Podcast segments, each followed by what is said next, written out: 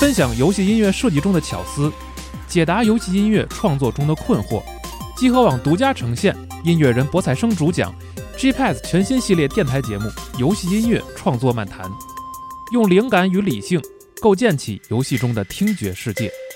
加入集合网会员 GPS 即刻收听。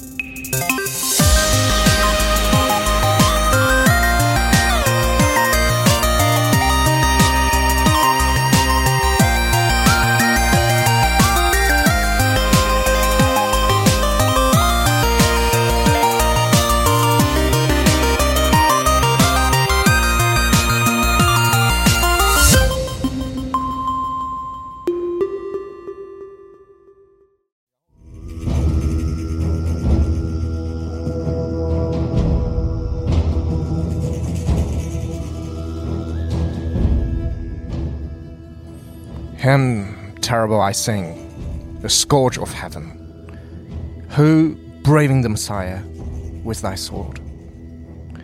dread Ahriman outpoured his Scythian flood. What time the empire of the Quirinus owed, quaked from the base, for even then its years were ended, and the breathless nation looked. For who upon the seven eternal hills shall sit enthroned with the might, and in God's house, blaspheming the Most High with an impious pomp, display himself as God. Night's shadow sank on Catalonum, and the dairy waste, red with the blood of thousands that confused, lay on its bosom weltering. The sound of conflict was overpast the shock of all. Whom earth could send from her remotest bounds, heathen or faithful, from hundred mouths that feed the Caspian with the Riphean snows. Huge Volga, from famed Hippanis that once cradled the Hun, from all the countless realms between the Imaus and the utmost strand, where columns of Heraclean rock confront. The blown Atlantic, Roman, Goth, and Hun, and Scythian strength of chivalry that tread. The cold Cardanian shore, or far lands, inhospitable drink Cimmerian floods, Franks, Saxon, Suevic, and Sarmatian chiefs, and who from the green America of Spain flocked to the work of death. Arduous it were to scan the tribes, different of faith and mien, upon the waste of Catalonum heaped. In undistinguished rack, with his camp, stood Attila unbroken, undismayed, by the disastrous hour his pagan host, beneath the unnumbered banner mastering,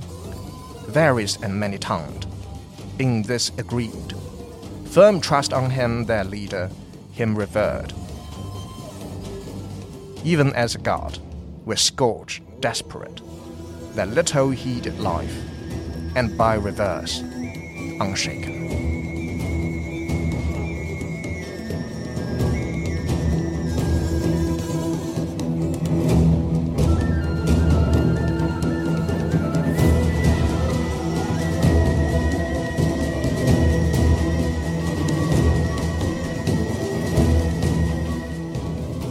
欢迎收听最新期的《加六 Pro》专题节目，我是四十二。好，我是龙马。呃，我是板油。哎，我们继续我们的这个蛮族故事。哎，哎对，之前这个麦教授嗯打算这个详细展开蛮族的故事嘛。嗯，我们这期就讲到哪了？因为我们开场用的这个诗，啊，对，那么这首诗是那个威廉赫伯特的这个叫做《阿提拉》，哎呃，凶人之王，嗯他的一个啊这一首长诗中间的前面的一段，啊中间讲到了阿提拉帐下的这些人，然后还提到了一场啊，就是一场史无前例的一场大战，刚才听到了欧洲民族的这个大乱斗是吧？都来了，对，都。来了，对，哎，哎，所以说我们这期算是主题叫做草原的霸王嘛，啊，对，没错，我们就讲到了这个草原来的蛮族对。我，因为我们上一期讲的是山林的主宰啊，山林之主啊，对他们这个是这些都是呃住在黑森林里边的，嗯。或者住在是个山地里边这些高卢人啊，这些凯尔特人，这些日耳曼人，嗯，那终于我们来到来了一群，这个让日耳曼人都。觉得非常畏惧，以至于日耳曼人自己都要把他们叫做蛮族的 蛮族。人，嗯，所以就是蛮族的平方啊。今哎天我们讲一下这个游牧民族啊，这个其实今天这个节目，其实我们最早啊四年前 我们说要做游牧是吧游牧。哦啊，就是那个时候游牧其实想指对，其实这个这一期以及后面可能两期，可能就是我们那个时候想讲的问题，我们现在调到了这这个位置上面。好，对对，正式讲，我们从哪个族开始？我们肯定先要从这个斯基泰人开始讲。哎，好，啊，因为斯基泰人可能是对于希腊罗马世界或者欧洲史来说是第一批他们真正意义上明确的定位的，是可以作为游牧民族的哦，一些民族啊、这个民族，而且这个斯基泰就是他现代考古学我们有所谓的斯基泰三要素啊，也是得名于斯基泰人这个说法。那我们这一期主要就是呃，主要讲讲的呃一第一个讲的是斯基泰人，我们后面再会讲到匈奴人，是按照时间的顺序。我们讲完了他们历史中故事之后呢，我们会在接下来的。呃，两期节目里面去聊我们现代人在考古学上面对于他们的这些定位，因为呃，所有的我们讲到蛮族都有一个非常严重的问题，是他们的早期历史，因为他们的书面文字系统要么就是没有出现，要么就是不够发达，以至于我们得到的很多的史料对它没有直接来自于他们的史料，我们很多都是来自于希腊人和罗马人的记载。啊。那我们但就是我们有一些嗯这些物质的这些留存下来的一些墓葬啊这些东西，哦。能够让我们从中间挖掘到一些直接的关于他们的一些信息。嗯，对，这是我们后面几期内容，所以我们今天先从斯基泰开始讲。嗯。啊，那斯基泰人啊，龙马刚才开始节目就说斯基泰在哪儿啊？是。对，具司机体是哪儿？现在的？啊。那斯基泰就是有一句废话，就是就是斯基泰人居住在斯基提亚，啊，是，说的太对了，啊没毛病啊，潘达利亚。是。潘达人、熊猫人住在潘达利亚，对。对，中国人住在中国啊。呃，这个他们住在斯基提亚，然后这个是一群啊，他们是非常按照欧洲人的标准来说，确实是非常非常的古老。就斯基提亚又是哪儿呢？其实是这个名字其实是古希腊人指这个黑海的西北岸。一路延伸到可能是中北亚的里海，甚至一路延伸到今天蒙古国的北部哦，啊。对他们来说就是天边，对对，或者就是包括甚至到就我们汉朝这个西域的这个大月支啊，哦就这个哦这块区域，在他们来说，就是他们说那个以东以东那个，就是他们觉得是一片茫茫的草海，啊，这片就叫斯基提亚，他们也不知道东边最东边是在哪儿。嗯嗯，对。那这个斯基泰人其实最，他其实最早也是一个古希腊人的叫法，就是有的时候我们在一些呃，比如说《罗马帝国收藏史》这本书里面，有的时候因为会根根据英文的发音啊、呃直接发成翻译成西徐亚人。嗯，对，这个这个其实就是斯基泰人，只不过哦。英文的发音叫 Scythian，、对，但只是希希腊人会会叫他们那个 s k i t a 啊，对，就是所以就是是这样的一个区分，嗯，那么。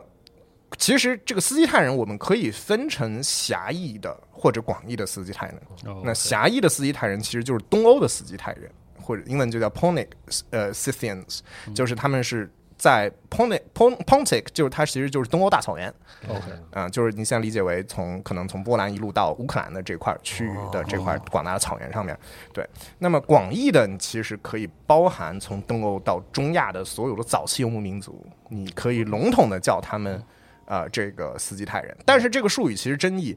非常非常大。我们就是它是个箩筐似的，就感觉所有东西都能装进去。对，没错，特别是在十八、十九世纪，就是现代考古学之后，就是很多很多墓葬，可能大家看到，嗯，哦，他有这个有那个，我们都算斯基泰人。但其实我们现在来说，我们现在的就是历史学院考古学都对这个事情有一个都有争议，而且这个词儿带有一个那个罗马希腊世界的视角，啊，对是吧？对对对，它有一个西方中心的视角，对，啊，它的词源呢，大概很有可能就是就是射箭的这个射，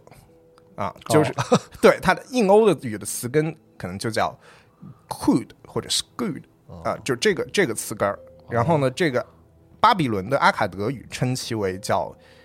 iskuzaya，可能叫这个 iskuzaya。哦。那亚述语叫他们 askuzaya，，OK，古波斯语叫他们 skudla。啊，都是侧一面的，对。就是围着这个对。蛮荒世界一圈文明世界的记录，对。他对他的勾勾一个勾一个边儿啊。古希腊语叫他们那个叫 school schooltays，或者哦叫、对叫对就是 schooltays，或者复数就是 school tie 啊哦，就是 ski tie 啊。后面发生过音变，那到希罗度的那个时代，它记载的就就叫 s k o l o t o y 啊。哦那么另外一个，它还有一个可能就是另外一个推测，它这个词源可能来源于这个古伊朗语的语一个词根叫 zak 哦啊，这个这个可能就是走漫游的意思。哦，都有道理。对，那其实，在古波斯语他们记载的这些游牧民族，他们一一律称之为叫萨卡，萨卡，哦就是叫萨迦、塞迦，哦就是塞迦。就在此基础上面呢，比如说郭古波斯文叫叫这些游牧民族叫就叫萨卡啊。那么这个古希腊文叫 the kai，拉丁文叫 Saki，然后梵语叫 Zaka，然后我们朦朦胧胧都在指向这对，个。然后我们这边这一关比较像咱们咱们汉语叫赛种，啊，对哦就是所以这些这些语言上面可能就存在这种，就是他们这些斯基泰人呢，他你看我们记载了很多，就是不同民族对他们记载，然后他们这些所谓斯基泰人，他们的语言文化上可能存在一种亲缘的关系，但是广义上的这个，当我们说塞塞家人的时候，一般来说我们是指的是。欧亚草原的北部以及东部，一直到塔里木盆地，我国塔里木盆地的这些游牧民族，那么这个这个就是塞加人。那塞加人一般是指中亚的这中间的这一段。如果你把这个整个的草原，就是从东欧一直延续到我们，一直到可能到咱们东北那一大块的草原，那看成太大了。很狭长的一个长条的话，啊那狭义的斯基泰人是指的是最西端的这一群哦。人然后赛迦可能一般是指的中间这一段的人。OK，广义的话其实是想把这些都当一个罗对胖豆对对对对，你是广义上你是可都可以的。对那么族源它的族源是哪里呢？就可能有两个说法。啊、这个苏联苏俄学者的看法，他们认为就是他们应该是一群起源于内亚的一些讲蒙讲伊朗语的这些民族。哦，对那么这个说法其实其实有一些奇怪，是因为有一些疑问，是因为我们之前节目提到过，这个希罗多德他是出生在小亚细亚的，嗯，那他其实他是懂一些波斯语的。对，那么波斯语其实也是伊伊朗语族中间的一支，哦，他如果懂波斯语，然后而且那斯基泰如果斯基泰的语言也是伊朗语族，那理论上来说算是一个语族的话，你大概能够觉得他们两个是蛮像的。就像你现在听意大利语跟西班牙语，你会觉得嗯，就是他们之间是有一些词汇是很像的。但是希罗多德完全没有提过这个事儿，哦，对，所以这个很有可能，这说明就是他们的语言未必一定是伊朗语族的语言。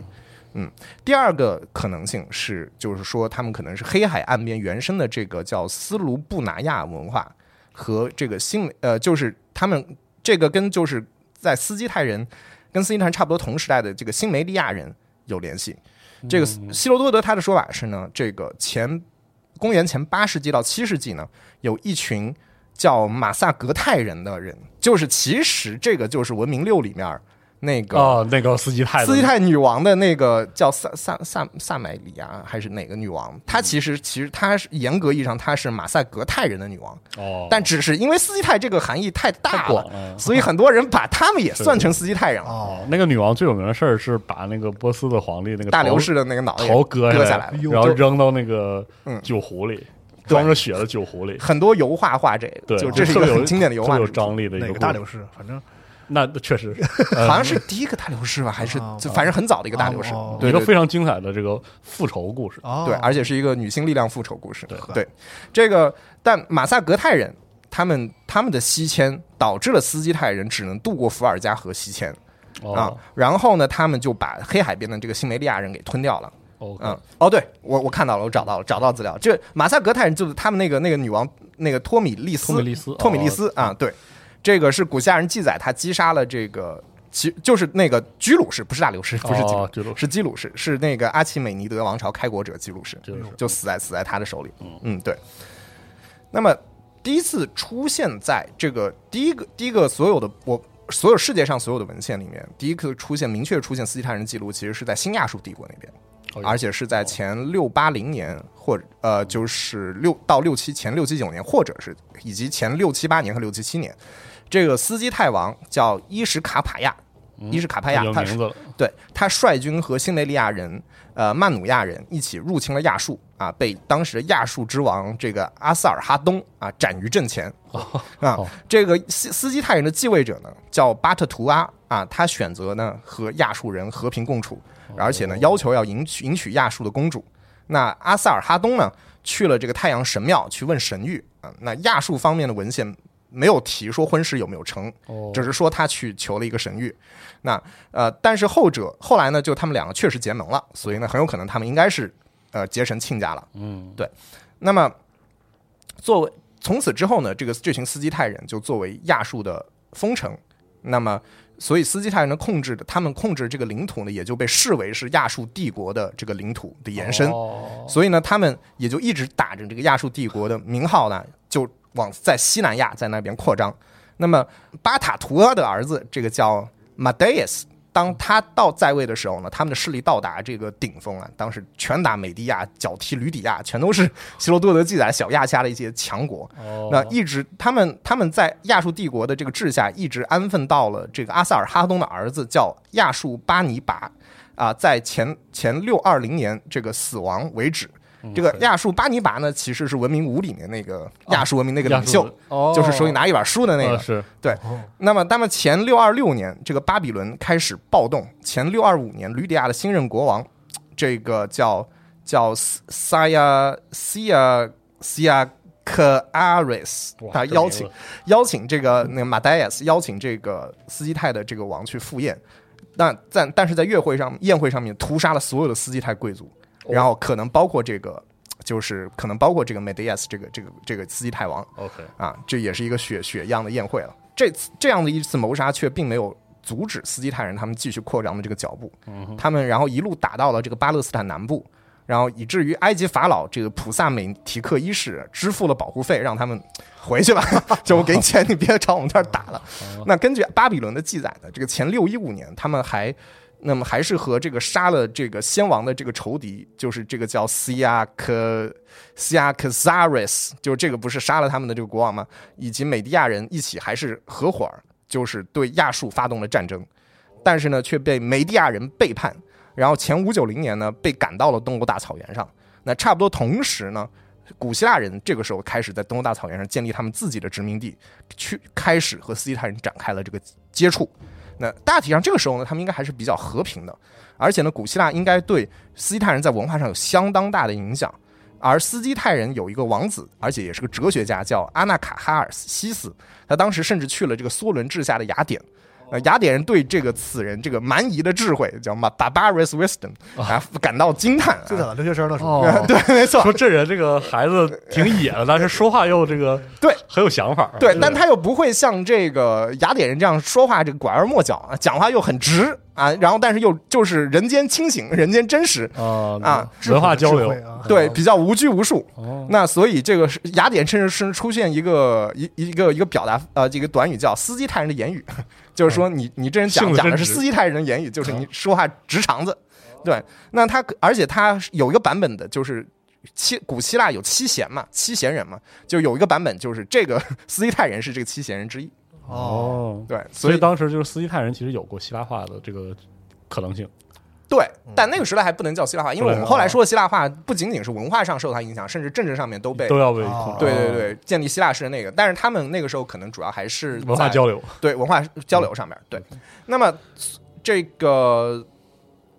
我们后面很多节目讲到过的，这波斯这个亚奇美尼德王朝，这个大流士他叫进攻希腊嘛？对那这个他在第一次进攻希腊之前，他首先要确保自己北方的安全。OK，他们知道这个北方这个这群斯基泰人很不好惹，而且就非常的喜欢，就跟他们对着干。所以呢，于是在前五一二年开始对斯基泰人宣战。啊，希罗多德说呢，他当时发动了七十万大军，嗯，斯基泰人不敌，然后于是采取了焦土政策，就一路北撤，那遣散自己的名人和牲畜啊，一路北逃到亚速海。那这个波斯波斯人的后勤他就跟不上了啊，果然是一个非常典型农耕民族，后勤跟不上了，就只能撤军。那么斯基泰人也就在周边赢得了这个不败的名声，哦就是说面对七十万大军，那虽然说呢也且战且退，但是没输，对，但是没输，对，啊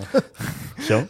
那这个斯基泰人这个势力越来越壮大，那他们却开始进攻色雷斯，而且还和这个波斯人结盟，呃，还和波斯人结盟，和这个呃，跟波斯人结盟之后，跟斯巴达王这个克里昂米尼一世作战啊。克里昂米尼一世他的继任者叫列列奥尼达斯啊，那是列奥尼达前人的。对，这时候呢，这个斯基泰人和古希腊人的这个冲突逐渐逐渐增多，然后他们首先他们吞掉了所有顿河沿岸的所有希腊殖民地。你知道，希腊当时的殖民地一直到了现在俄罗斯境内。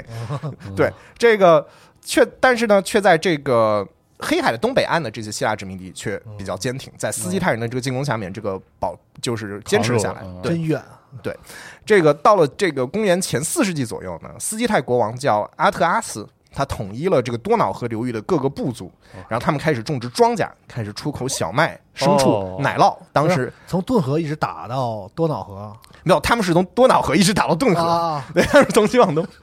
好家伙，对，这个希特勒没有做到的事儿啊，这个。挺猛啊，自己还是。还是搞不好的冬天还进攻呢，这个。我天，对这不一般人啊！没错。这个他们在这个时候呢，他们开始这个他们的这个贸易啊，就是他们出卖出口的货物，你们现在可以发现，从一直到亚一直到这个意大利这边亚得里亚海，然后几乎控制了整个希腊北部到黑海的所有的奴隶贸易。与此同时，他们开始往西扩张，但是很不巧，这时候遇到了这个马其顿的腓力二世，哦，就是亚历山大的老爹啊、啊，真赶上马其顿对直接支棱起来了。那个对他们是曾经有一段时间是短暂的是个盟友，哦但是呢，这个腓力二世还是在前三三九年开始对斯基泰人动手，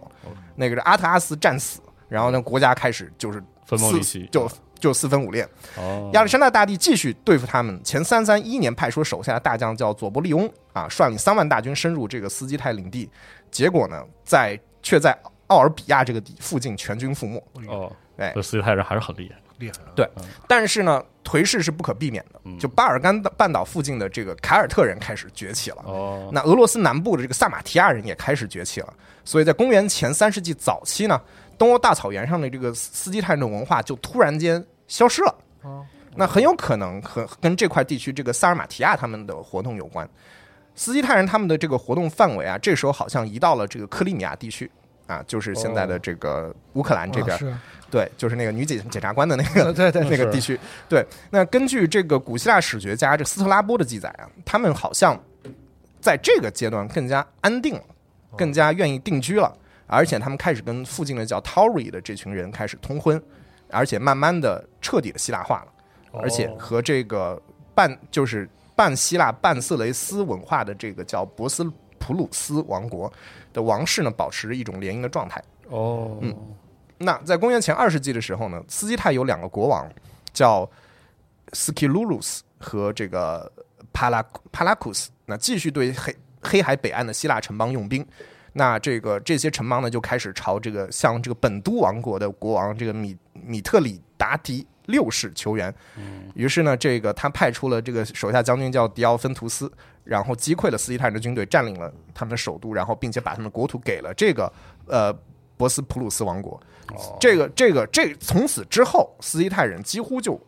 消失了，哦，消失在历史舞台上了。很有可能跟周围的民族融合了。那么最后一次建筑史料其实是公元一世纪。啊，这个公元一世纪，他们说就有一群斯基泰人呢，包围了叫克索尼斯呃科森尼索这个地方。那这个科森尼索是在今天乌克兰，人称这个乌克兰的庞贝城，是一个非常繁盛的一个古希腊人建立的殖民地。那古希腊人就向罗马求援，那这个罗马就派出他的大将提贝提贝里乌斯、普拉乌提乌提乌斯、席尔瓦努斯埃利阿努斯，这名字四个大将啊，没 有没有，一个人。或者说派出四大天王的，是对，不过他一个人一个人对吧？他真的名字有一个叫席尔瓦努斯，啊，席尔席尔瓦纳斯。说到席尔瓦纳斯，就想起魔兽评书节目。哦，行吧，对啊，行吧，这个他这个呃，最这是最后一次我们历史记录上就是斯基泰人被击溃。啊。那么考古证据显示呢，公元二世纪他们就已经完全被萨马提亚人和爱尔兰人同化了，化了哦，而他们昔日的都城叫做尼亚波利斯。也被三世纪中叶南下的哥特人摧毁了哦。那在那之后呢，他们就和萨马提亚人一起被又一起被早期的斯拉夫人同化了。哦，所以他们基本上就是消失了。消失了。对哦那么，斯基泰人的历史其实因为他们发生的比较早，那也就是就是中间的很多东西语言不相同，所以我们只是简单这样过一下。嗯。他们经济上面来说呢，他们哎是一个好像是一个典型的游牧民族哈，嗯。但是他们其实还是会跟农耕文明互为补充，他们会有哦。非常频繁的这个互动。那么他们是欧洲人记载中间非常早的使用骑射这种战术的哦这个民族，就是他们，而且他们用的是复合弓。哦，这么 这么早就复合对，公元前这么长时间，他们就开始用复合弓。哦希罗多德详细的记载了他们这个，他们会在战场上把敌人削手，而且割他们的头皮。OK 那削手呢，是为了拿去问首领要分赃。OK 那我砍了多少人头？那么割头皮呢，则是拿刀在就是两个耳朵周围画两圈儿，哦然后呢，把你这个那个头颅抖了抖了抖了抖了，嗯头皮就下去了。哦哎呦，都手手啊，对，没错。然后呢，他们用这个牛肋骨啊，把这个附着在这个皮上的这个肉 还要弄下来。对，这样这样，然后用手指去清洗，然后之后这个头皮就可以当手帕用。嗯，然后呢，啊，对然后你可以把这个头皮呢挂在你的这个马缰上，所以你的马缰上可能有一溜儿的头皮。好家伙，对，这说明你是一个非常猛的一个人，对吧？哦，最勇敢的人拥有最多的头皮。好就这么拽着，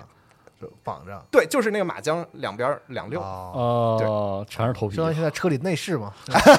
啊，就显得尊贵嘛。我这都是战利品做的这个内饰啊。啊我不知道老头环能不能有这个，不是？真真够狠的，对，那这个在西伯利亚南部的一个铁器时代墓葬里，确实出土了这个考古证据，证实了希罗多德这个说法。哦，而且他们跟亚马逊传说也可能有点联系，因为根据大卫·安东尼教授的说法呢，顿河下游和伏尔加河下游的这个斯基泰萨马提亚勇士墓葬里面，大概有百分之二十是女性，嗯，他们穿的跟男人一样，啊，斯基泰人还提过他们使用大麻啊，大麻既可能用用于纺织，嗯。也可以用来抽，啊，嗯 OK，对。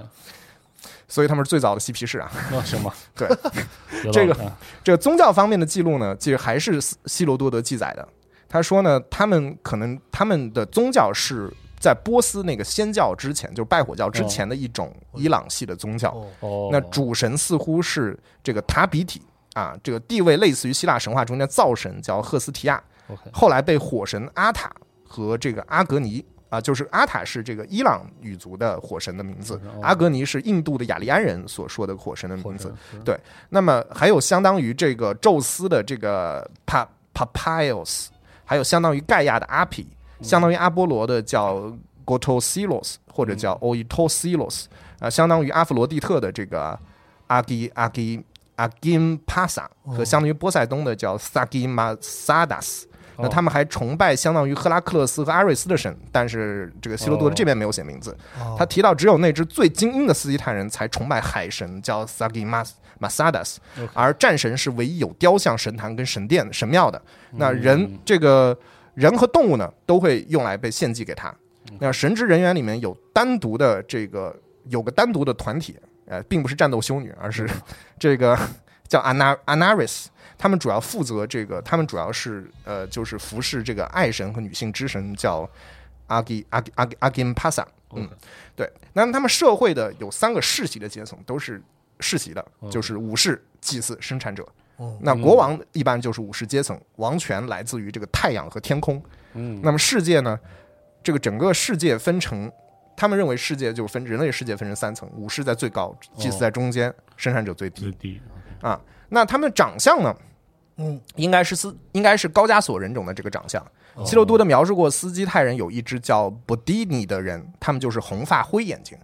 那希希波克拉底说呢，他们是浅色的皮肤，而且人口高度流动。那么前三世纪的时候呢，有古希腊的诗人叫卡利马克斯说，这个斯基泰人种的这个阿里阿里马佩斯是金发。那前二世纪呢，我们这个汉朝的诗人张骞记记载过这个塞种人，嗯对西域的塞种人，他们说他们眼睛是黄色的或者蓝色的。哦对，总之就这类文献非挺多的，就你基本上可以断定，呃，类似于今天的白种人。OK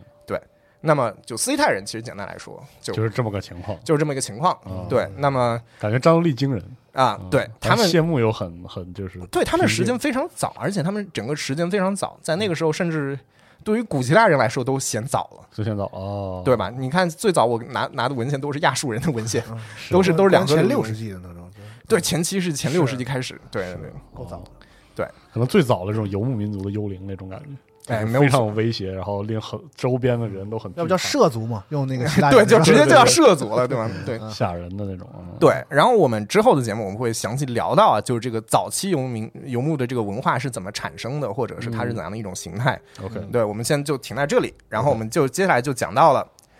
匈人，我们就讲匈人。匈人那匈人他们出现的时间就要晚非常多了。是，那我们最早在欧洲关于匈人记录是公元后四世纪，哦，想想这个差了，可能 跟第一次的这个小一小千年了，差不多。是对对对，然后最早记录他们是四世纪出现在伏尔加河的东岸，嗯、后来他们哦随着这个埃兰人一一同这个西迁，那四七零年左右呢，以前就已经辐射到整个伏尔加河的地区。OK 罗马人第一次记录到匈人是在公元三七六年。那说这个时候，大批的哥特人跨过多瑙河的下游，哦进入罗马境内寻求，庇护。对对对，因为这个他们出现一支匈匈人大军啊，这个这个吉本他在这边他的那个记录是这个样子的，他说，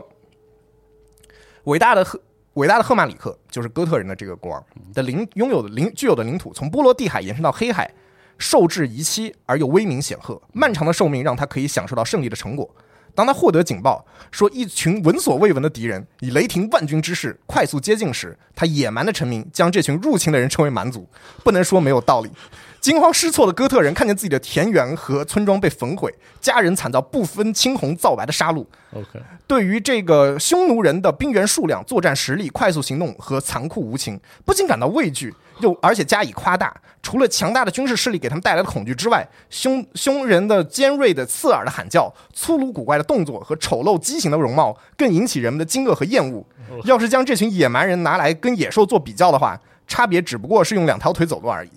何况姿态还极其不雅，他们的奇形怪状的身材就像古代放在桥头地界神一样，是一块矮墩墩的石碑。他们有宽阔的肩膀、扁平的鼻梁、小小的眼睛，深陷在深呃深凹的眼眼眶里，几乎不留胡须，无法享受年轻时短暂的这个风流潇洒和年迈时长染的飘然所带来的尊敬，只能从这方面和与别的人种有所区分。啊，就是说是说话更难听了。对哦，而且这个版本里就直接会称呼他是匈匈奴人啊，哦对这个我们还是在之后的节目会讲，匈奴人和匈奴人关系是什么？他们是不是一群人？嗯，对。那么后面就是他们当这个当这群哥特人，嗯，过多瑙多瑙河的时候，这规模也相当的浩大嗯，也就是说。大流士和薛西斯的大军，长久以来认为是不经的传说，只是古人的夸大之词。但是世人只要看到目前的景况，就可以证明那个时代伟大的历史家完全是据实记载。相关的距离显示，呃，记录显示，呃，渡河的哥特武士有二十万人，要是再加上相当比例的妇女、儿童和奴隶，包括男女老幼总呃男女老幼在内，总数将近一百万人，极其庞大的群众形成无与伦比的迁移行动。哥特人的儿童要和平民大众相分离，特别是出身高贵阶层的小孩更是如此，一点都不耽搁的就被送到遥远的地点，在那里居住接受教育。哦就是这个时候，罗马人还没看到凶人，就看到了一大堆的哥特人过来了。哦，跨过河就往这边跑。对，在绝望中往往后面跑，就不知道后面是什么，就特别像现在特摄片，你知道，你还没有看到哥斯拉呢，就看到这些民众在往前面跑。对这个凶人他们出现在了这个欧洲之后呢，很不久就打服了这个埃兰人、东哥特人、西哥特人哦。三九五年，他们第一次针对这个东罗马帝国进行这个大规模作战啊，进攻色雷斯，蹂躏这个亚美尼亚，洗劫了卡帕这个卡帕多西亚，然后还进入了叙利亚，直逼安条克，还入侵了萨珊王王朝治下的波斯，一度逼近这个泰西风，最后波斯人还是一鼓作气把他们给打跑了。对一五三九。哦，这段这个吉本他又用一段非常雄呃，就是非常雄壮的这个排比句描写了当时的情况。嗯，说这个他的父皇阿尔卡巴呃阿尔阿尔卡迪乌斯在位的时候，有一股匈匈奴人围困东部各行省，掠夺大量的战利品和无数的俘虏。他们经由一条不为人知的小径，沿着里海海岸前进，横跨亚美尼亚积满冰雪的山岭，渡过底格里斯河、幼发拉底河和哈里斯河，用卡帕多呃用卡帕多西亚。血统优良的马匹，补充他们损耗过度和精疲力尽的骑兵部队，占领了西多西里西多西里西亚西境多山的国度，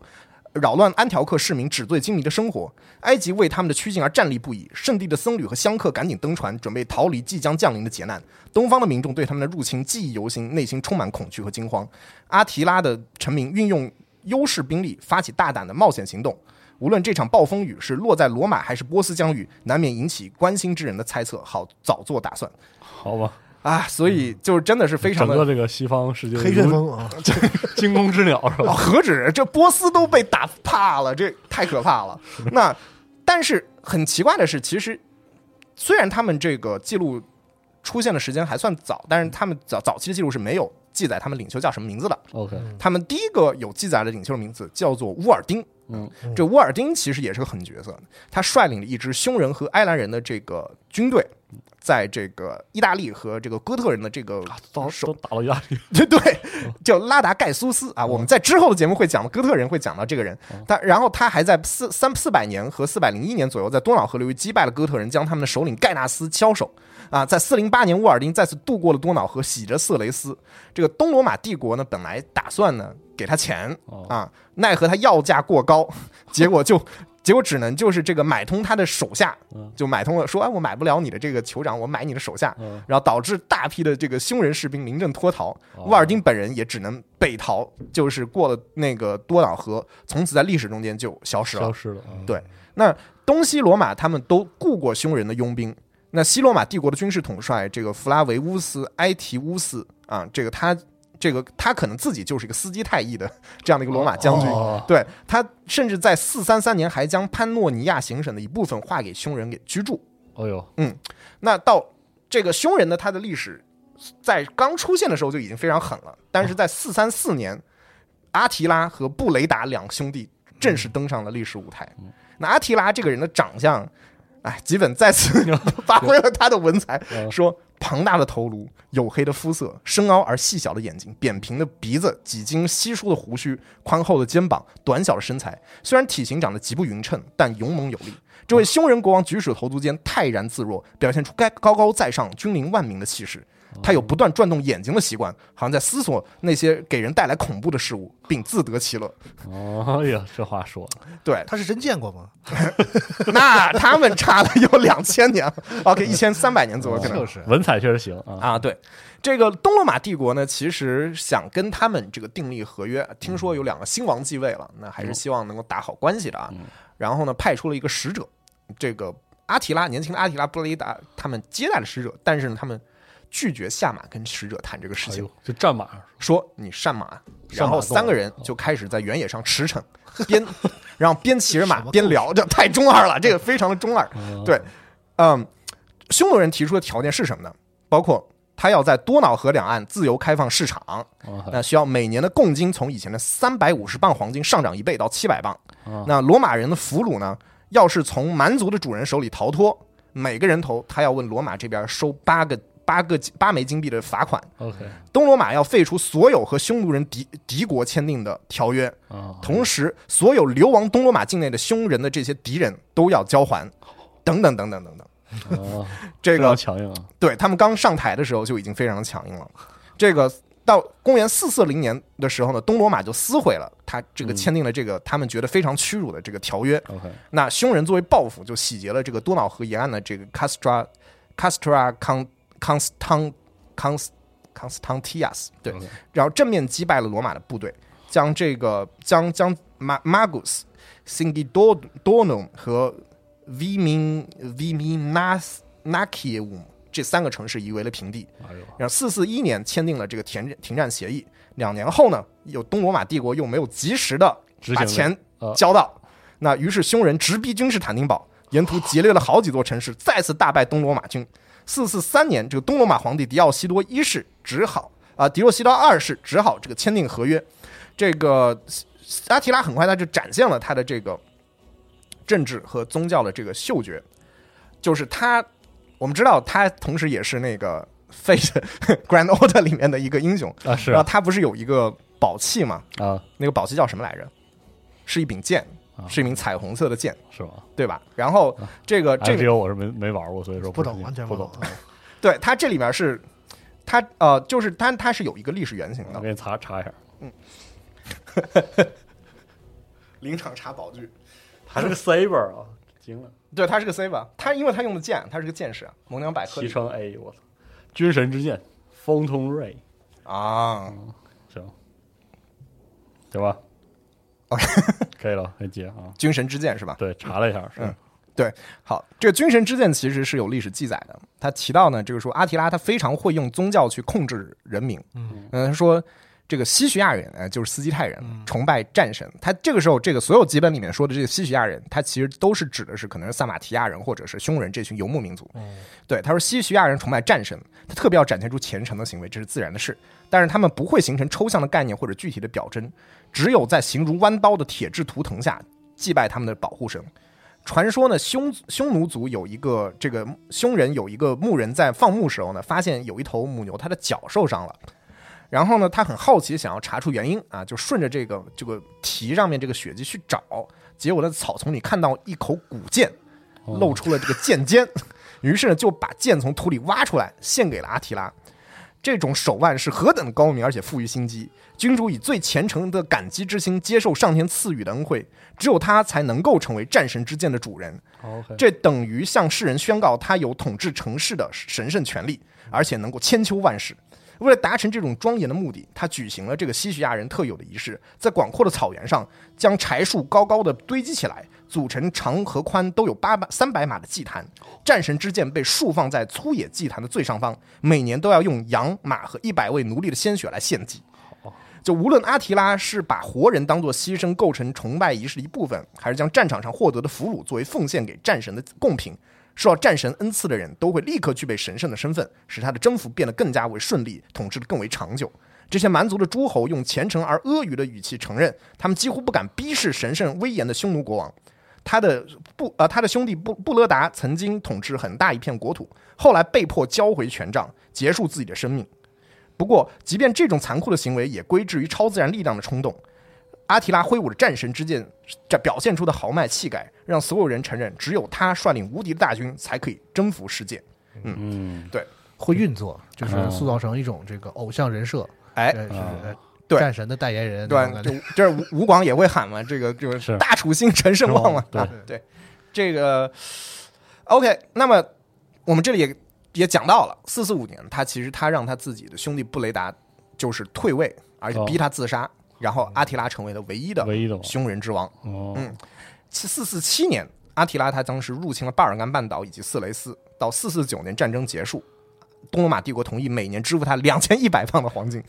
啊，在此期间，那在此期间，其实阿提拉一直和西罗马帝国保持一个比较和平的关系，你知道吧？就是远交近攻嘛，是。是是。对吧？先打东罗马的时候，就跟西罗马就关系好，但这个时候他突然间收到了这个西罗马的这个长公主啊，当朝皇帝那个瓦伦蒂安三世的姐姐，嗯。叫霍诺利亚的寄来的戒指，他把戒指丢到火里，拿出来发现是冰冰凉的，里边冒出了这个铭文。就是 one ring to rule them，真的吗？啊，然后他决定要去末日山口去毁掉这样的一个，找找那个小队是吧？啊 没错，因为他个子矮嘛，啊，行吧，玄幻一出溜啊，是是服了，真是，到底咋回事吧？不不不，是是这样的，就是他这个戒指意思是说，希望阿提拉呢能能把他从跟一个元老的这个婚约中间解救出来。还哪有这什么？还不如他妈的是那个 是那个 One Ring Rule them 我我喜欢听这种的，是 这故事好，行，阿提拉呢就是宣布说，那她就是我的新娘啊，谁都不准娶她给了宣称不要白不要是吧？啊，没错啊。那然后向西罗马帝国说，你那我娶你的长长公主，你得给我嫁妆吧，那就半壁江山吧。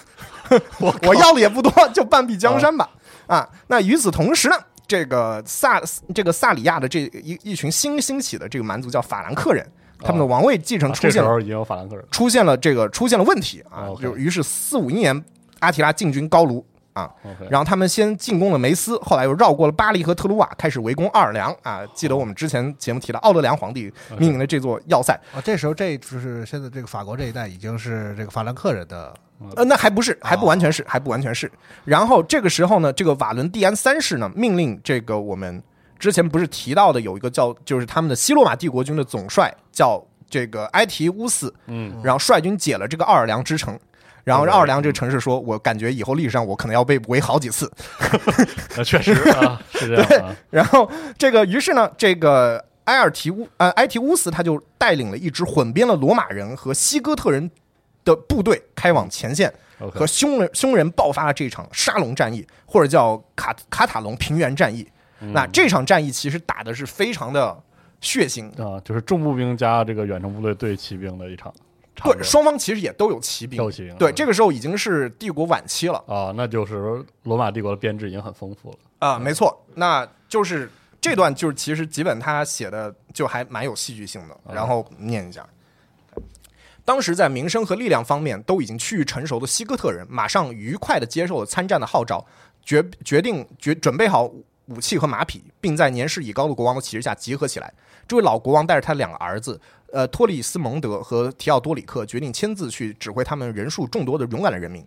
哥特人做出榜样，使得好几个摇摆于匈匈奴人和罗马人之间的部族或者民族下定了决心。这位那位不知疲倦的贵族，慢慢的把高卢和日耳曼的军队集中起来。这些人原本都承认自己是共和国的臣民或者士兵，现在现在却现在却为自己自愿服役所索取报酬，并要要求对等同呃要求获得对等同盟者的地位，其中有莱提人、阿尔莫利亚、阿阿阿尔莫里卡人、布里翁人、萨克逊人、勃艮第人、萨尔马提亚人或者埃埃兰人、里普阿里人，以及把莫洛维乌斯视为皇帝并追随他的卡法兰克人。这便是在埃提乌斯和提奥多里克的率领下，迅速进军，以解奥尔良之围，准备和阿提拉十分庞大的部队一决雌雄的一支庞杂的队伍。OK，他们刚刚一到达呢，匈奴国王立刻撤出撤撤出了这个围兵，并吹起号角来，召回正在掠掳呃掳掠刚刚攻进的一座城池距离最远的一支部队。阿提拉永远不忘以谨慎保护着他的勇敢。他清楚地看到，在高卢的心腹地带一战而败，其后果将不堪设想。于是回渡塞纳河，准备迎敌于沙龙的更易于西徐亚马队行运动的广阔平原。但是在他的部队在喧在喧闹中撤退的时候，罗马人和他们的盟军的前锋却不停地对阿提拉的后卫部队进行冲击，OK，有时还不免进行一场交战。在这样漆黑的夜晚和道路十分复杂的情况下，敌对的部队常会偶偶然的互相遭遇。法兰克人和皮格达人的一场使得一点五万野蛮人被杀的血战，不过是一场更广泛决定性战争的序幕而已。围着沙龙展开的卡塔隆罗尼亚原野覆盖着那整个那一省。根据约尔南德斯粗粗略的丈量，长约一百五十英里，宽一百英里，现在完全可以称之为一大战场。在这宽广的平原，也有高出一般地面的地方，占据一个能够控制阿提拉军营所在地所在地的高地的重要性，两位将军是完全了了解的，并且极力加以争夺。年轻英勇的这个托托里斯蒙德，就是这个罗马人帐下的这个西哥特王子，首先攻占了最高点。哥特人以无法抗拒的力量冲冲向正在从上往呃对面向上冲的匈奴人，占领这有利的地点的一方将使他的这个士兵和领导人自信将能取得胜利。阿提拉由于忧虑不安，积极的求求求教于传教士和长卜师，就是用肠子占卜的这些人长卜。师 OK，那据报道啊，在研究了牺牲的内脏和刮进的骨头之后，发现他们通过一一种神秘的语言透露他们自他自己将失败，但同时他的主要对手必将战亡的消息。而那个野蛮人完全接受了这个说法，OK，却忽然情不自禁地对着埃提乌斯超人的才德表示钦佩。但似乎在匈奴人中普遍存在的情绪异常情况，使得阿提拉采用一种古代将军们全都熟悉的手段，做一次呃做一次充满战斗气息的演说，来鼓舞士兵的这个部队的士气。他讲话的口气完全像是一位经常带领他们攻城略地的国王啊。他当时发表了一通演说之后呢，这个他说，在此之后，他屈从于他们手下迫不及待的心情，立刻让他的军队摆成了阵势。在第一排他的英勇忠诚的匈奴人中间，他亲自站在了正中间的位置上。哎呀，那些对他的帝国表示臣服的民族，鲁吉安人、赫鲁利人、图林根人、法兰克人、勃艮第人，则排在两翼，铺满了卡洛呃卡塔洛尼亚的原野。又由皮格德人的国王阿尔达里克所率领，统治东哥特人的英勇的三兄弟，则被安排的左翼，以便对付在同族的西哥特人。同盟军的军力则按照就是罗马同盟军的军力，则按照另一种原则部署。不可靠的埃阿兰人国王桑吉班被放在中心点上，啊，行吧，这样的话，便可以严格的监视他的行动。如果他图谋图谋不轨，就立刻受到惩罚。埃提乌斯为左翼的总指挥，啊，提奥多里克掌总管着右翼，而托里蒙呃托里斯蒙德则仍然占据着看上去似乎能让西西亚军队向侧翼或者后卫延伸的高地。从伏尔加河到大西洋各地的民族都在沙龙大平原上集中，不过，这些民族中有许多派别斗争，或被人征服，或向外移民，都自行分裂了。举着同样的武器和旗号，彼此相互威胁着队伍的出现，让人们感觉到眼看着就要进行内战了。对，那这个拉对面，这是说的是对，没有错嗯。这个以至于后面大家那个历史学家的这个卡西卡西卡西奥多鲁斯和一些亲身参加那次重大军事行动哥特武士进行过一次交流交谈，他最后总结说，就是这些哥特武士跟他说啊，他说那是一场。凶恶、复杂、顽强和血腥的战争，他无论是现代还是过去，再没有任何一场战争能和他相比。被杀人数达到十六点二万人，或者跟另外一一个材料的显示，总共计三十万人。这些令人难以置信的夸大的数字，至少表明真实的损失完全足以让一位历史学家毫不夸张地说，帝帝王们的一个小时的疯狂，完全可以把整整一代人全部给消灭。OK，啊，这个在相他说他们在相互使用了剑和其他投掷武器战斗过了一阵之后呢，这时候西徐亚的弓箭手可能还显然占有优势，于是两军的马马兵和呃马兵和步兵便疯狂的挤在一起，短兵相接了。在他们的国王的眼皮下进行战斗的匈奴人，冲破了由盟军组成的软弱犹豫的中路啊！毕竟这中路人他不可靠嘛。中路小早川嘛，好家伙，好家伙都连起来了，行吧？啊，把两翼隔开，迅速行动转移到了左侧，全力向西哥特人、啊对打出一个突全突全全力向西哥特人进进进击。这个提奥多里克由于为了鼓舞士气，骑着马随部队前进。这时候被东哥特人的贵族安达吉斯的标枪刺刺中，随即摔下马来。受伤的国王立即被混乱的队伍所淹没，他完全被踩在他自己的马队的马蹄下了。哦，这一重大的死亡事件立即被用来解释那次长补的还魂的预言。他说，哦就是说阿提拉不会赢，但是你的你会带走一个你的这个对方的国王。OK，对，那阿提拉马上深信自己胜利在望。这时候，托里蒙斯蒙德从小山上冲下，更使预言的其余部分全部兑现了。由于阿兰人的逃跑和溃溃败而陷入混乱的西哥特人，又逐渐恢复了作战的阵势。这时候，匈奴人无疑已经被击败，因为阿提拉已经被迫撤退了。哦，对打作一团，反正对，就听完之后就是 全明星是吧？对，啊，是全明星。对，那个时代可能所有的最耀眼的这个将星，就在这一刻，这个大阪夏之争、大阪冬之争，全都在这个时候，哦就在这个平原上面。所以我开场是当时念到哦。说，这个这卡塔隆尼的这个平原的黑夜，嗯。然后就是是是成千上万的流人的流血，对，就是就是在这这一那我这一一天打掉三十万人有点夸张了，就 是以生产力水平来说，就是站那儿杀估计也够呛。对，但是呢，确实应该是在那个那个时代啊。时代规模肯定就是数一数二的一场嗯大战。对，那最后呢，这个匈奴人反正就是匈人，这个阿阿提拉呢，就是对他们本来啊，就是这些盟军罗马这边盟军的嗯这个意思呢，就是说我们现在已经阿提拉就在上边了，咱们就把他的脑袋给带回罗马。哎，对，然后但是这个这时候的这个西罗马的这个将领就觉得呢，阿提拉这个是一个很好用的一个人。哦，如果我把阿提拉给干掉了，嗯将势必产生巨大的权力真空。那么你们这些蛮族就会去抢这些真空，哦，我不如就留着他，留着你。对，就是心怀鬼胎的一群人。没错。那所以你可以看到，这个民两边这个阵啊跟开战的时候，就两种文化就完全不一样。世上没有阿提拉自己站在中间，说我带头冲锋。对，然后这对面的就 对面说那个那个那个人我不行，马中间。啊，嗯，太逗了，这是对。有些政治考量，罗马人还是。嗯，对，这罗马人还是他那个联军确实成分过于复杂，对对啊。特别我都怀疑他们自己先打起来，就是 真是吓人嗯这下。那那所以说后来阿提拉他虽然他是败了，而且撤走了，嗯，那么他仍然在一直还是不停的跟西罗马发信骚扰说，长公主哎嫁妆 给我啊，啊给我呀、啊，半马江山是吧？对娶着没有啊？没有啊。说回去了。然后他就是，然后呢，他在消停过一段时间之后呢，又开始发过翻过阿尔卑斯山，开始进攻意大利啊。嗯然后在洗劫了数座城市后呢，这个瓦伦迪安这个瓦瓦伦丁尼安三世派出了三位特使，因为之之前那次战役，你要知道他是先去法国，相当于现在的法国，去料理法兰克人的继承的战争。哦，然后呢，所以呢，他们那场战争是在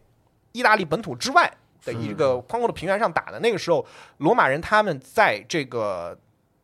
匈人在料理法兰克人的时候，他们有足够的时间去游说这些。哥特人这些蛮族去啊加入他们的队伍，盟军，对，然后去直接去再去解奥尔良之围。嗯所以在那个情况下面，其实罗马人是有优势。在那之后，你要知道，罗马人他的那个军团的主要兵力一般来说都在各个边境上，而意大利一般来说是他们守卫最孱弱的一个地区。哦，那所以这次阿提拉他直接从这个东北角直接攻入了意大利半岛，嗯，就导致长了驱直入，对长驱直入，直接一路打到了这个罗马城城下。对为什么那儿会这波？亚平宁半岛不应该是老家吗？不应该是很对啊对 对，但是罗马人怎么想不理解？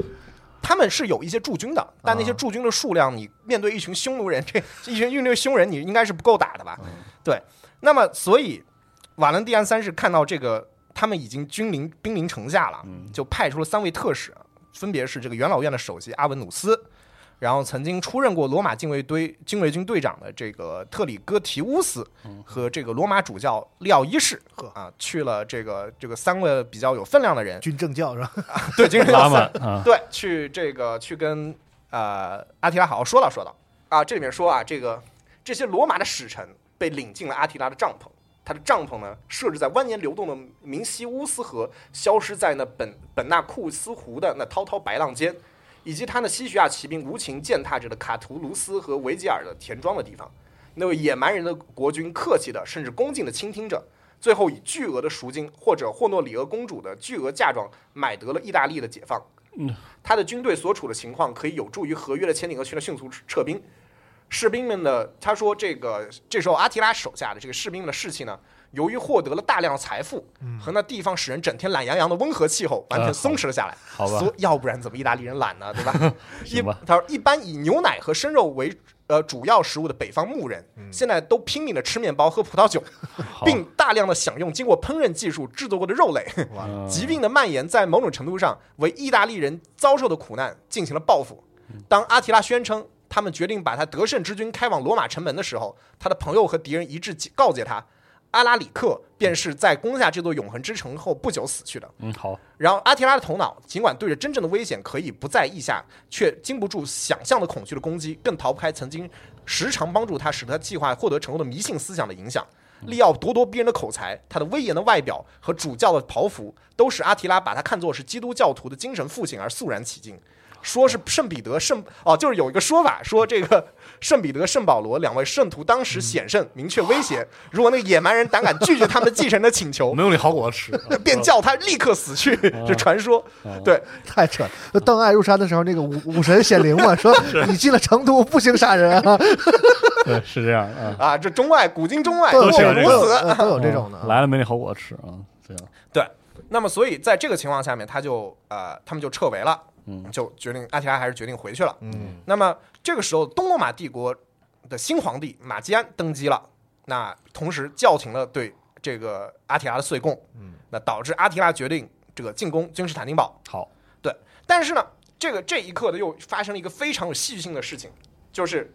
阿提拉本来可以成为少数的，就是又打过 可能是。又打过罗马，又打过君士坦丁堡的对是，对，他说这时候呢，阿提拉无数的妻妾中正好增加了一名叫做伊尔迪克的姑娘使他对于这个西罗马公主的这个情长不再是那么牵挂。嘿行吧，他们的婚礼在多瑙河彼岸的木结构的宫殿里，按野蛮人的仪俗、仪式和风俗进行呃举行进行的。那位又醉又困的国王到半夜以后才离开宴席，到新床上去。他的这个侍从啊，第二天下午一直听任他去享乐或者休息，然后没有打扰他，直到呢，一直他觉得 太安静了，就怎么会这么长时间？然后，然后他们就去了这个皇这个国王的这个寝宫，他们只看到这个发抖的新娘用她的面纱捂住脸，坐在床边，为他自己的匕首和半夜里已经咽气死去的国王悲伤。一根血管忽然爆开，而由于阿提拉仰身卧着，喷出的一股血流堵住了他的呼吸，这血没有从他鼻孔中流出，而去流回到他的肺和胃里去了。哦，对，他就就死了，他就死了。是那个女的刺杀他了？没有有一个说法说说法是可能是他刺杀，但是就是官方记载的死因是确实是因为血管爆裂，喝酒血管爆裂导致窒息。高血压呃之类的差不多，嗯，对，就是这就是差点说的血血血流把他的那个肺和那个呼吸道给堵了，哦因为他一直仰面躺着嘛。脑淤血吧，相当于现在的是不是？有点类似啊就是反正老喝酒，他们嗯是，对，吃那个高胆固醇的东西。对可能是啊，这里面基本它记载了一个，就是他们匈人就是埋葬，就是给阿阿提拉办葬礼的这个仪式。嗯但是呢，具体出处我不知道，但是他描绘的还挺详细的。他说呢，这个阿提拉的遗体被庄严的陈列在大平原中央一个用丝绸扎成的灵堂里，几个经过挑选的匈人的这个步兵队伍，踏着拍子绕着灵堂转圈儿。对，向这位活得光荣、至死不败的英雄、人民的父亲、敌人的克星和全世界的恐惧对象，唱着葬礼歌。OK，这些野蛮人按照他们民族习俗，全部剪下一缕头发，在在自己的脸上无端的刺上几刀。他们要用武士的鲜血，而不是用富人的眼泪来哀悼他们理应受死殊荣的英勇领袖。阿提拉的遗体被分别装在一金一银一铁的三口棺材里，在夜间偷偷埋掉。从各国掳掠来的战利品都被扔到他的坟坟墓里面去。破土挖坟的奴隶都被残暴的杀死。人是那些刚刚还在悲不自胜的匈奴人，现在却在他们的国王的新坟前毫不节制的大吃大喝、寻欢作乐。根据在君士坦丁堡流行的传说，就在他死去的那个幸运的夜晚，马基安就是这个新上任的这个新东罗马皇帝，在睡梦中看到阿提拉的弓被折断了。这说法倒恰足以说证明，在罗马皇帝的头脑里，如何随时都存在那个可怕的野蛮人的影子。OK，对，就阿提拉的故事，以他的波澜壮阔的一生，就从此落下帷幕。戛然而止。戛然而止。在他死后，整个匈人因为缺乏一个强力领导，再次陷入四分五裂，很快就被周围的这些蛮族击败了。对，从此也慢慢的湮灭在历史中间。对，所以就是一群来得快去得也快的一群人。嗯，如风一样的，真是如风，狂风过境了。对，哎，对的。那这个大差不多在到零五年为止啊，就是我们现在的考古学，我们现在下下面我们要讲到，就是考古学，就是匈人他们的血统是怎么回事，我稍微讲一下。零五年考古为止，只有我们大概现在一共有两百多个确定是匈人的这个墓葬，嗯，被发掘。那么技术上，其实我们很难区分匈人和萨马提亚人的这个墓葬，嗯，因为他们的活动地点和文化都非常相近，他们的这个生产模式都很像，他们也都是游牧民族嘛。嗯，对。那么，但是有一点是很有意思的一点是，就是出土了很多铜锅，青铜的锅子，哦 OK，对，而且呢质量堪忧。啊，行吧，这个墓葬中间呢有这种纯金或者镀金的头饰，女性呢她们会佩戴这个项链或者手环，以中世纪早期用这个。这个，而且中世纪早期很多我们看到很多的呃欧欧洲的那些贵族的墓葬，他们都是有那种纯金或者就是那种镶满宝石的那种嗯，配件，哦剑鞘啊、剑柄啊、剑阁上面都有这种宝石。对，这个习俗可能是匈人开的头，因为我们哦最早发现，其实，在欧洲是匈人，匈人最早的墓葬里面是有这个，器上镶宝石。没错哦。啊。他们甚至还有中国式样的那种铜镜，然后呢，据证据显示呢，他会他们会有意把这些铜镜摔碎，然后埋到墓里边。铜镜怎么摔碎？就砸呗。啊砸，朝碎墓上砸啪啪啪砸哦。对，哦。这个这个古罗马的这个史学家阿阿米阿呃这个阿米阿努斯啊，这个人我们在之后节目里会反复提到，他将会是我们的老朋友，就因为他是生活在阿提拉那个时代的一个罗马人，而且他亲自去过阿提拉那那个他们的军帐中间。哦，对，那他提这个阿米阿努斯说呢，他们没有建筑，但是呢有马车和帐篷，所以他们也许是住在蒙古包里面的。那这个东罗马帝国的这个外交官、历史学家帕尼翁的普利斯库斯，他提到过呢一次，这个这个匈人是有营营帐的。嗯那约达尼斯啊，约达尼斯太后面，而且他挺不可靠的。他说阿提亚的帐篷是私的，而且是其实在这个中世，但是实际上面我们。呃，从考古学来说，可能在五世纪中期以前，匈人其实已经会造木头房子了。哦，对这点呢，我们倒是可以看一下那个《帝国时代二》里面那个匈人那个战役。哦，哦最早匈人那个黑暗时代好像确实是不能造造那个民房的，是是帐篷啊。对对，造造帐篷后面才可以造民房那。时候帐篷是动物皮，对动物的毛皮、哦毛毡这种。对，那么考古还发现呢，匈人的贵族啊，他们会给自己婴儿的脑袋上缠上布条，这样的话，他们的后脑勺会变得很长，目的可能就是要让这些贵族一眼看上去就跟平民不一样裹。头是吗？对，裹头，啊，对，就是要把它拉长。哦，就是我们小时候小时候枕书一样。就是把硬把它裹成那个叫南北脑袋。哎，对哦，就是咱们咱们国内不是也有说那个用什么沙的沙沙袋给那个婴儿的脑袋把它弄圆一点哦吗？对，就有这种说法哦。对对，我家那边是反的，就是要平一点，就会枕书。嘿，我们南方是反的，啊说对对说一定要让他们这个面朝下躺着，我就是一直往下躺着，所以我是个扁啊，头。就说脑后勺是尖儿好不好的事儿嘛。哎，对对对对，对对对对对，这又是一期节目。很很神奇的一个习俗啊。对，但是这个习俗，就匈人是觉得你脑袋长，长好，哦，对，而且就是这个后脑勺很长，跟外星人似的最好了。对，这个就是，而且它还影响到邻近的这个日耳曼部族，异形最厉害嘛，那是那是贵气了，那是匈奴人贵族。对对对，啊那这个也有可能是不知道是他们影响周围的这些日耳曼部族呢，还是日耳曼部族影响了他们？嗯我们现在不知道。那语言上面来说呢，他们同时代的那些史学家都提到说，在阿提拉军帐中间呢，这个古希腊语啊、拉丁语啊、这个什么哥特语啊什么的语言你都能听到。哦，都说对，但目前只有三个这个匈人的词儿被记呃被确定，但呃但确定确实都是英欧语系的。嗯，那但是我们因为只有三个词儿，我们没有办法给它定它到底是哪个。嗯对，那有三个理论，就是说有有一个理论说他是匈突厥语族的，有个理论说他们是这个蒙古和突厥语族的中间，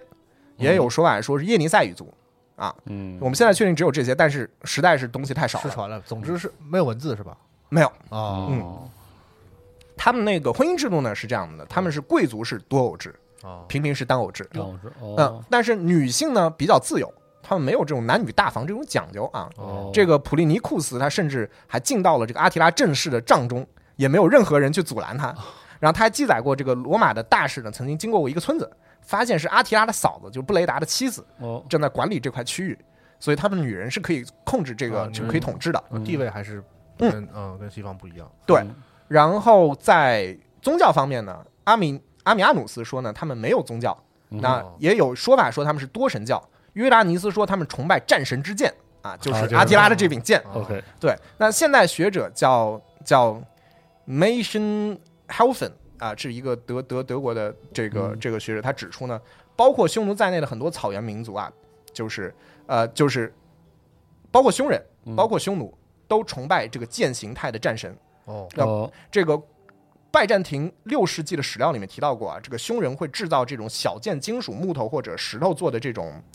这种偶像。哦，对，所以这是这个匈人和匈奴有联系的一个证据，可呃能的证据可，但是你说有有偶像这个东西，就是你说战神之剑是吧？嗯对，有可能对，但是你单又独的没有那么孤证不利嘛。对对对，对哦，这个匈人的剑是什么什么什么？就是双刃的吗？双刃双刃剑哦双刃剑双刃剑直的是吧？直手。对对对对，他说这个呃，而那个再次讲到那个 Mitchen Mitchen Helfen 教授认为呢，就是说他就是我们之前不是说匈奴人墓葬里面有铜锅嘛，就是这种青铜锅，就而且这青铜锅很有意思，他们都是埋在水边的，就是有那种活水的边上，他们会有这种青铜锅。他们认为这个铜锅很有可能是匈人他们在春季举行宗教仪式用的。哦，这个 John Mann 认为呢，这个阿提拉时代的匈人可能跟之前的匈奴人一样，可能都崇拜长生天或者这个腾格里。哦，传天信仰，对，那实际上欧洲文献里出现直接的证据，还要等到公元九九世纪、十世纪那个样子，那太晚了。就是是啊而且最早是这个亚美尼亚的编年史里面出现了这个。说七世纪晚期的这个高加索还剩下了一群匈人，哦，会以腾格里汗的名讳称呼他们的神，并且会崇拜树木。那这个树木这个事情呢，倒是可以得到一点印证的是什么呢？就是匈奴人的墓葬里有一个结构叫库尔干，库尔干这个它其实相当于是一个凸起的巨大的一个土坟。这个库尔干里面呢，他们会用一种落叶松的结构在里面作为支撑。哦，那么四突这个落叶松它有一个寓意呢，就是它在春天会重生。哦，对嗯所以这个，而这个，他又这个亚美尼亚还记载到了呢，这个他们这群匈人还会给腾格里这个用，就是烧马给他们，嗯，就把马活活的烧给他们，就翻祭，把这个马烧给他们，哦。而且并为火神、水神、道路之神、月神以及一切在他们看来神圣的这个动物贡献祭品。那约达约达尼斯呢也记载过，匈奴人确实是会用人来去祭神的。哦，啊，烧马这倒不常见，是哎，对，不会是游牧民族，就哎是我死了活人活物的把我的马带走，对，对，很爱这个东西，就是。对。那么这个有现代非常多的这个学者啊认为啊，就匈人他们没有一个真正意义上的政府，他们哦甚至连国家都不能算，顶多就只是一个松散的部落的同盟。嗯，阿米阿努斯说呢，在他生活的那个时代，匈人是没有王的，在战时呢，每个部落有个老大，就是拉尼叫叫叫 primatus。那这个 E.A. Thompson 认为呢，在战争时期，他们实际上的权力可能也都非常的有限。哦就是这个，而且这个老大的位置呢，很有可能不是世袭而来的。而 Peter Head 认为，阿米阿努斯的意思只是说，就是匈人不单独只有一个统治者，嗯他提到了这个公元五世纪早期罗马史学家奥林匹奥多罗斯这个人提到过的，说匈人有好几个王，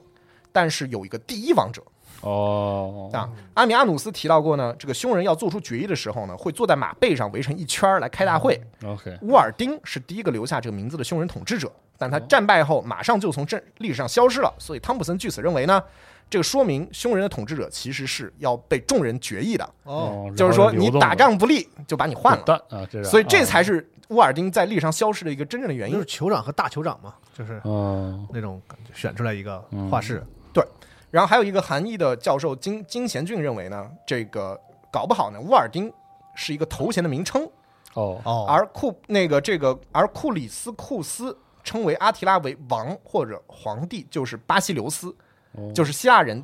的希腊语的词汇里面的那个皇帝，跟就是拉丁语叫英巴拉多或者叫那个奥古斯都嘛。对，这个这个他们或者叫最后叫叫那个主子，我呃之前说的那个多多多多米明多多多米尼图斯，哦。对，然后这个希腊希腊希腊那边一直叫打把他们的那个东罗马拜占庭的皇帝叫叫这个巴西留斯，嗯。对，就是这个是啊、这个是普普利库斯说法的，但是但是我们并不知道匈人语言里就是他用的是什么词儿。，OK，那么从现有的文献来看呢，这个除了阿提拉以外，匈人一般都是有两个王的。这跟斯斯巴达人那个双王制，或者跟罗马的两个双双双帝，这个是很像的。哦那就算是阿提拉他自己权倾一时，他也都立了自己的儿子叫阿 A A 拉克为另外一个王，并且并入匈人统治的这个部族也是直接受自己领导、自己直接的首领统治的。阿提拉是不去越级去管他的。嗯，对那么普利斯库斯提到了阿提拉手下有几个叫 lo 呃 logades，那 logades 的意思是什么呢？就是被挑选出来的人，被选出来的人嗯来协助他，而且他列举出了五个人。那有些是因为他们的出身高贵，有些人是因为才能出众。，OK，那么现代的学者中间呢，有些人认为呢，这些是有固定职责、职位范围的一些职位。哦，那那有些人认为它只是一个头衔而已，就像贵人一样，它是一个头衔。冠军，对，那么后那所有这些东西，你会发现，就是我们现在记载都非常的松散。是。那唯一记载非常详尽的是他们作战方式，他们战争方面的匈人记载很有意思，主要来自于阿米阿努斯的记载。那他是他们讲到他是这么说的，他说匈人被挑衅之后呢，有时会应战，他们会组成楔形阵，而他们哦野人般的声音此起彼伏，混作一片。他们会为了行动的迅捷而轻装上阵，总是变化莫测。他们会故意分成小的作战单位，然后哦突然发动袭击，毫无纪律的左冲右突，杀得人心惊胆寒。啊，各凭本事，嗯这知道了这些之后，你可以称呼他们为全天下最可怕的战士，因为他们会从远距离射出尖骨头的箭矢，而不是一般的箭头。他们以高超的技术将骨箭头固定在箭杆上，然后呢，他们到了接接战距离后，会不要命的拔出刀剑劈砍。当他们的敌人准备防御刀剑劈砍时，他们又会朝敌人丢出绳索，缠住他们的四肢，以限制他们的行动。所以你现在看到很多现代人画的关于凶人战斗的一些想象图，你会翻到看到很多就是图上有凶人丢绳索，这个就是根据阿米阿努斯的这个记载来的，绳索是那两条带球那种吗？就是有个配重，然后不不像牛仔那个绳索。哦哦那样的，对套套人的，对，对对，你会看到这就种。轻骑，然后使弓，然后使刀，然后那可是功夫啊！那他大军都会这个，那可太厉害了。嗯，而且而且是楔形冲入之后，大家就是散开是吧？嗯，自行自行把握啊，对啊，见机行事啊，对，真牛逼，那嗯，那个 Melson Housen 认为呢，这个楔楔形阵啊，叫叫叫叫 kunai 这个阵，可能是一种部族或者一个家庭单位形成一个楔形阵，哦，其领袖可以称为 kun，或者而且这可能是世袭的。那古希腊的史学家佐西姆斯提到了这个匈人独树一帜的骑射以及其极致的机动性。当时欧洲其他游牧民族都甚至都没有怎么使用过这个，就特别在斯基泰人湮灭之后，哦就没人这么打仗了。对，那么比如萨尔，叫萨马提亚人，其实依靠的还是铁甲重骑兵加长枪的这种战法。那么很多文献提到了这个匈奴人这种恐怖的，就是让人胆战心惊的这个战吼啊。匈人还有一个比较常用的战术，就是佯败啊，就是哎呦，假装自己 败了。拖刀计啊，对，拖刀计。佐西姆斯六十世纪末的古希呃这个希腊诗人史学家阿加迪亚斯提到过呢，呃，都提到过这样他的他们的这种喜欢佯败诱敌的一种战术嘛。对，但是不会呃，就是但是问题是这这招呢，其实有的时候也不管用了，不是总是管用的。那战争或者战争威胁是匈人用来逼罗罗马人就范的这种工具，而且他们一般都会依靠本地的这个叛徒来避免损失，而且他们会在自己驻扎的营地周围呢去修一圈栅栏，或者是就是围一圈马车。他们在战争中呢以优异的表现，可能是和这个他们游牧的这种生活方式是有关系的。嗯那很多人记录了他们在匈牙利平原开始定居之后呢，说他们战斗力就直线下降了。，OK，嗯对，那么在所有的欧洲的战争记载中间呢，他们很少是就是指纯匈人在打仗，他们总是有这个日耳曼或者伊朗系的属民或者同盟一起作战。哦，在沙龙战役中间呢，就是阿提拉将不是将他盟友放在这个军阵的侧翼嘛，是让他稳坐中军，这是他们一般的做法。那六世纪出出有一本非常重要的一本军事军事著作，叫做《战略》，呃，叫叫斯斯塔拉迪呃斯塔雷特基孔这样的一本书。传说呢，这个东罗马的皇帝这个莫里斯就是写了这本书，哦，那有一部分有一部分有专门的一部分，但那个标题就是与斯基泰人的战争。然后这个斯基泰人他说即阿瓦尔人、匈奴人以及其他生活方式近类似于匈人的民族，提到了阿瓦尔人和匈人是非常狡狡诈而且老练的战士，他们倾向用诡计、突袭、切断补给来击败敌人。那匈人会携带大量的备用马匹参战，并且给人一种军容浩大的感觉。哦，那他们并不会设立这个围着堑，就是勾芡的这种营地。你像罗马人，他们就会建立这种营地，那么而是根据不同的部族分散开来，来防守他们的马群，直到黎明的掩护下开始列阵。提到了匈奴人常常在远处部署斥候，然后也相互通风报信，避免遭到突袭。他们并不像罗马人或者波斯人一样使用军阵，而是以不太常见的数量构成这个一字长蛇阵，并且在不远处部署一支奇袭的部队。但有时候也会使用一些有纵深的阵型。他们会用备呃，他们主要是呢将这种备用马匹呢要部署在这个阵线两边差不多一英一英里远的地方，留下中型规模的这个部队去防守这群马匹。有时候会将所有的备用的马匹绑在一起。那匈人倾向于这个远程作战，然后用这种伏击迂回佯败的方式。对，所以你看他们的马对他们来说非常非常重要。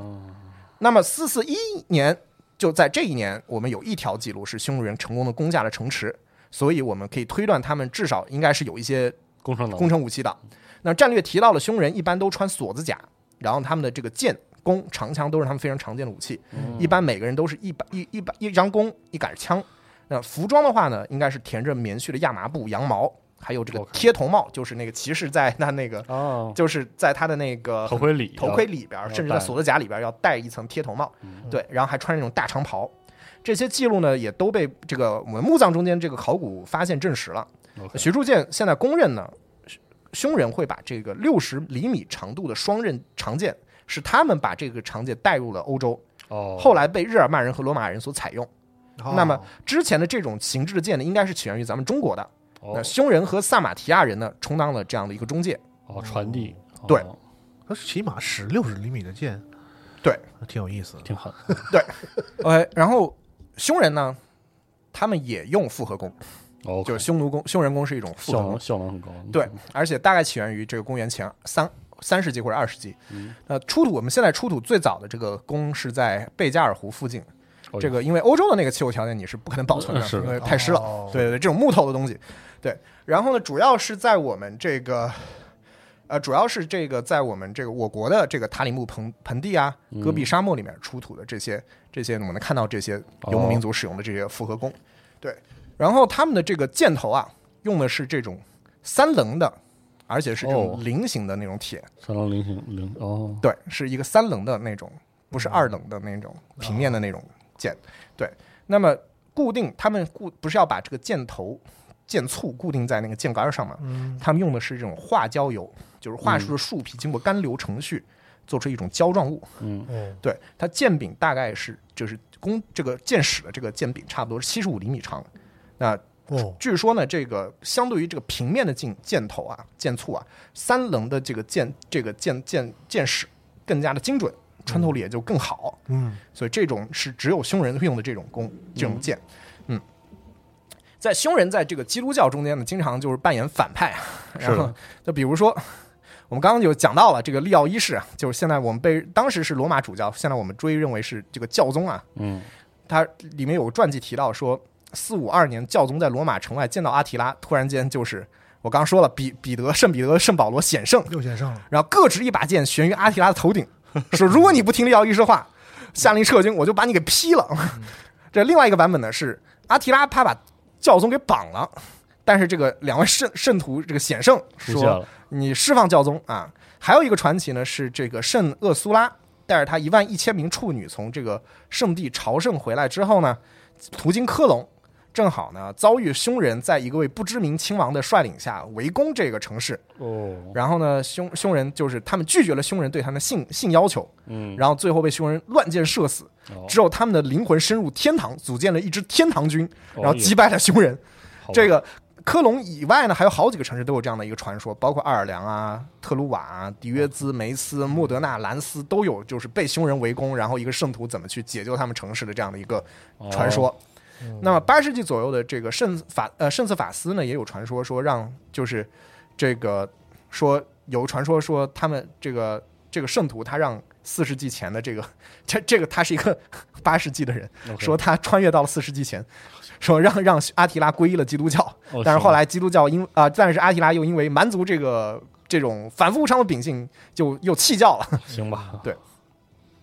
他们不仅，然后他们除了在基督教的传说里面占地位，他其实在日耳曼人的传说里面也占重要的地位。上古英语中间呢有一个很重重要的一首诗叫叫叫 Vidi，呃叫 v i t s i s 啊、叫叫旅人之歌。那他们就古斯古诺斯里这个古诺斯语里面也有一个这个类似的这种歌曲，叫叫叫哥特人与匈人之战。哦那么《旅人之歌》里面列举了几个传奇民族的王者，阿提拉位列首位哈，甚至成为了一个上古这个英语里面的一个男名，就就在 Atla，就是上古英语里面是有这个名字的。哦，哦，然后有个主教就叫这个名字，那所以很可能这个昂格鲁萨克逊人可能是真的认为他是一个传奇的王者呢。而这个中欧欧洲中世纪的史著名史学家彼得，他在《英吉利教会史》里面提到啊，说昂格鲁萨克逊人入侵英格兰时的日耳曼诸诸民族，包括其中包括匈人，就是就是说他们其实他们的祖先在德国黑森林里面，他们是继承了很多优秀的血统，其中一支就是匈人的血统。好，那德国的日耳曼史诗中间呢，有两个世界观提到了阿提拉，一个是尼伯龙根的指环这个世界观，哦，还有一个是这个叫迪特里希·冯贝尔恩，这个就是迪迪奥多里克的大地的生平的这个传奇故事中间都提到了这个阿提拉，对。对，然后那个尼伯龙根世界观底下主要是尸体艾达，OK，哦。就是还有是什么 Volsa Volsanga Saga 和这个尼尼伯龙根之根松格，福尔松格沙加啊，对哦，福尔松格沙沙加和这个尼伯龙根之歌，哦，将他们将这个匈人以及阿提拉和这个莱茵河畔的这个勃艮第王国，公元四四三七年的毁灭相联系在一起。哦，那那相对而言，欧洲大陆上的这个这个德意志的这个版本啊，他提到阿提拉要更加正面一些。但是斯堪的纳维亚半岛，这北欧的这些以及冰岛，他们对于阿提拉描述就更加负面一些。哦，那中世纪德意志传说里面呢，这个匈人又跟匈牙利有关。呃中古高地德语里面指代匈人的词儿叫叫 hione，后来成为了巨人的同义词。现哦对现代德语里面这个词儿其实词源是匈人啊，所以我们现在差不多就主要匈人讲，讲完了啊，对，哦差不多是这个样子。但是你能明显的感觉到这个是我们留的扣子主要就是讲这个匈人和匈奴，人和匈牙利人啊，他们之间很复杂的啊？对。哦，因为匈牙利人确实，我就之前就是跟匈牙利人写写过邮件，发现他们那个姓，他们姓氏跟名字跟中国人一样，是姓在前，名在后，哦，哦，全欧洲就他们一家。匈牙利人，对，哦，哦，所以我们这个草原霸主这期还没结束啊，嗯。后面我可能会用一期到两期时间聊聊一下这个事儿，对哦，聊一下具体的。这事儿很复杂，而且听完这一期，我觉得凶人依然是一个很神秘的形象，对我来说，就是所有的这些记载都是他的敌人们，对，还是一个侧面描述，，对，到底风一样的来，对风一样走。而，且描述最详细的，像马姐说说，就是打仗的时候那那部分，他怎么打仗，这个对。匈人的士骑兵士兵们嗯。是什么样的，这是比较细致的，有记载的。对，他们到底那个就是结构实际上是个什么样的文明？就是对文明内部的是结构怎么样的，嗯管理结构啊，其实完全都没有没有记载。是的。嗯。对，而且以及这个，其实游牧民族它其实可以做一个，我刚刚说了一个非常长的一个嗯，草原带，嗯，对吧？哦就是从东欧一一路到咱们这个对吧？咱们东北啊，一直到一直到这个亚欧大陆的最东端啊，这这咱们东北，你啊，对，没有，就整个整个东，咱们这东北都跟外都星安岭以北，甚至对都是都是一家人啊。对这个这么长的一段，其实所以很多人可能会就我们会联想到，就是这个跟我们国家历史可能也有一些关系。对我们出现在我们史籍中间的这些人，对吧？包括我们说嗯是不是有联系啊？是不是有联系？就是他们之间是怎样的一种联系？这种漫长草原带，包括很多游戏中间其实有这样设定，比如说那个呃最早的那个那个《欧陆风云四》里边就是中国中国有的时候你要需要去拿西方的这个最早的一个玩法，你要拿西方科技组，你需要通过游牧民族得到得到整个就是欧洲的那个。亚欧大陆北部的那个各个国家的一些消息，哦和你可以开那个地图，开那个地图之后，你可以派军过去，是的，对，去跟他们接壤，然后去学他们的科技。就是那为什么他们游牧民族能掌握这么多的信息，或者他们之间那样一种，好像是你感觉嗯。他们不像南整个大陆南部有那种相互隔绝的那样的一种文明的之间那种隔绝，他们好像很畅通，没有什么阻碍。对，就是我们之后会讲到，就是真正意义上聊一下游牧这个概念。对游牧民族这个概念，嗯以及就是我们我们现在所知道历史跟他们之间的关系，以及世界史跟他们之间的哎关系。对，世界史很重要，很重要在那个文明不是那么发达，生产力不是很很多时候确实是靠这些，就是靠着游牧民族的，伴随着很血腥、嗯嗯，或者是很混乱、很混乱的这种方式去交流。东西方形成一种交流。是的，对，而且你要想想，就是中国的这个，比如说丝绸之路，其实非常安全的时候是什么时候？恰恰恰是元朝的那个时候。嗯，对啊，对，要是你想丝绸之路多大部分其实是会经过这些游牧民族活动的这些区域。嗯，对，就是我们是怎么跟他们展开互动的。就是我是觉得，其实，在我们传统教育中间，我们会呃，在无论是欧洲还是在我们东方，就是我们对于呃历史中间，就是对于游民族的它它的这个对于人类历史的文明的贡献，其实有的时候是大大的低估了。嗯，对，所以我们对，之后的几期节目我们会详细再讲一讲。好，对这几个问题。好，好，那我们这个草原霸主这个系列节目，我们嗯这个下期再见，哎哎，拜拜拜。拜。拜拜。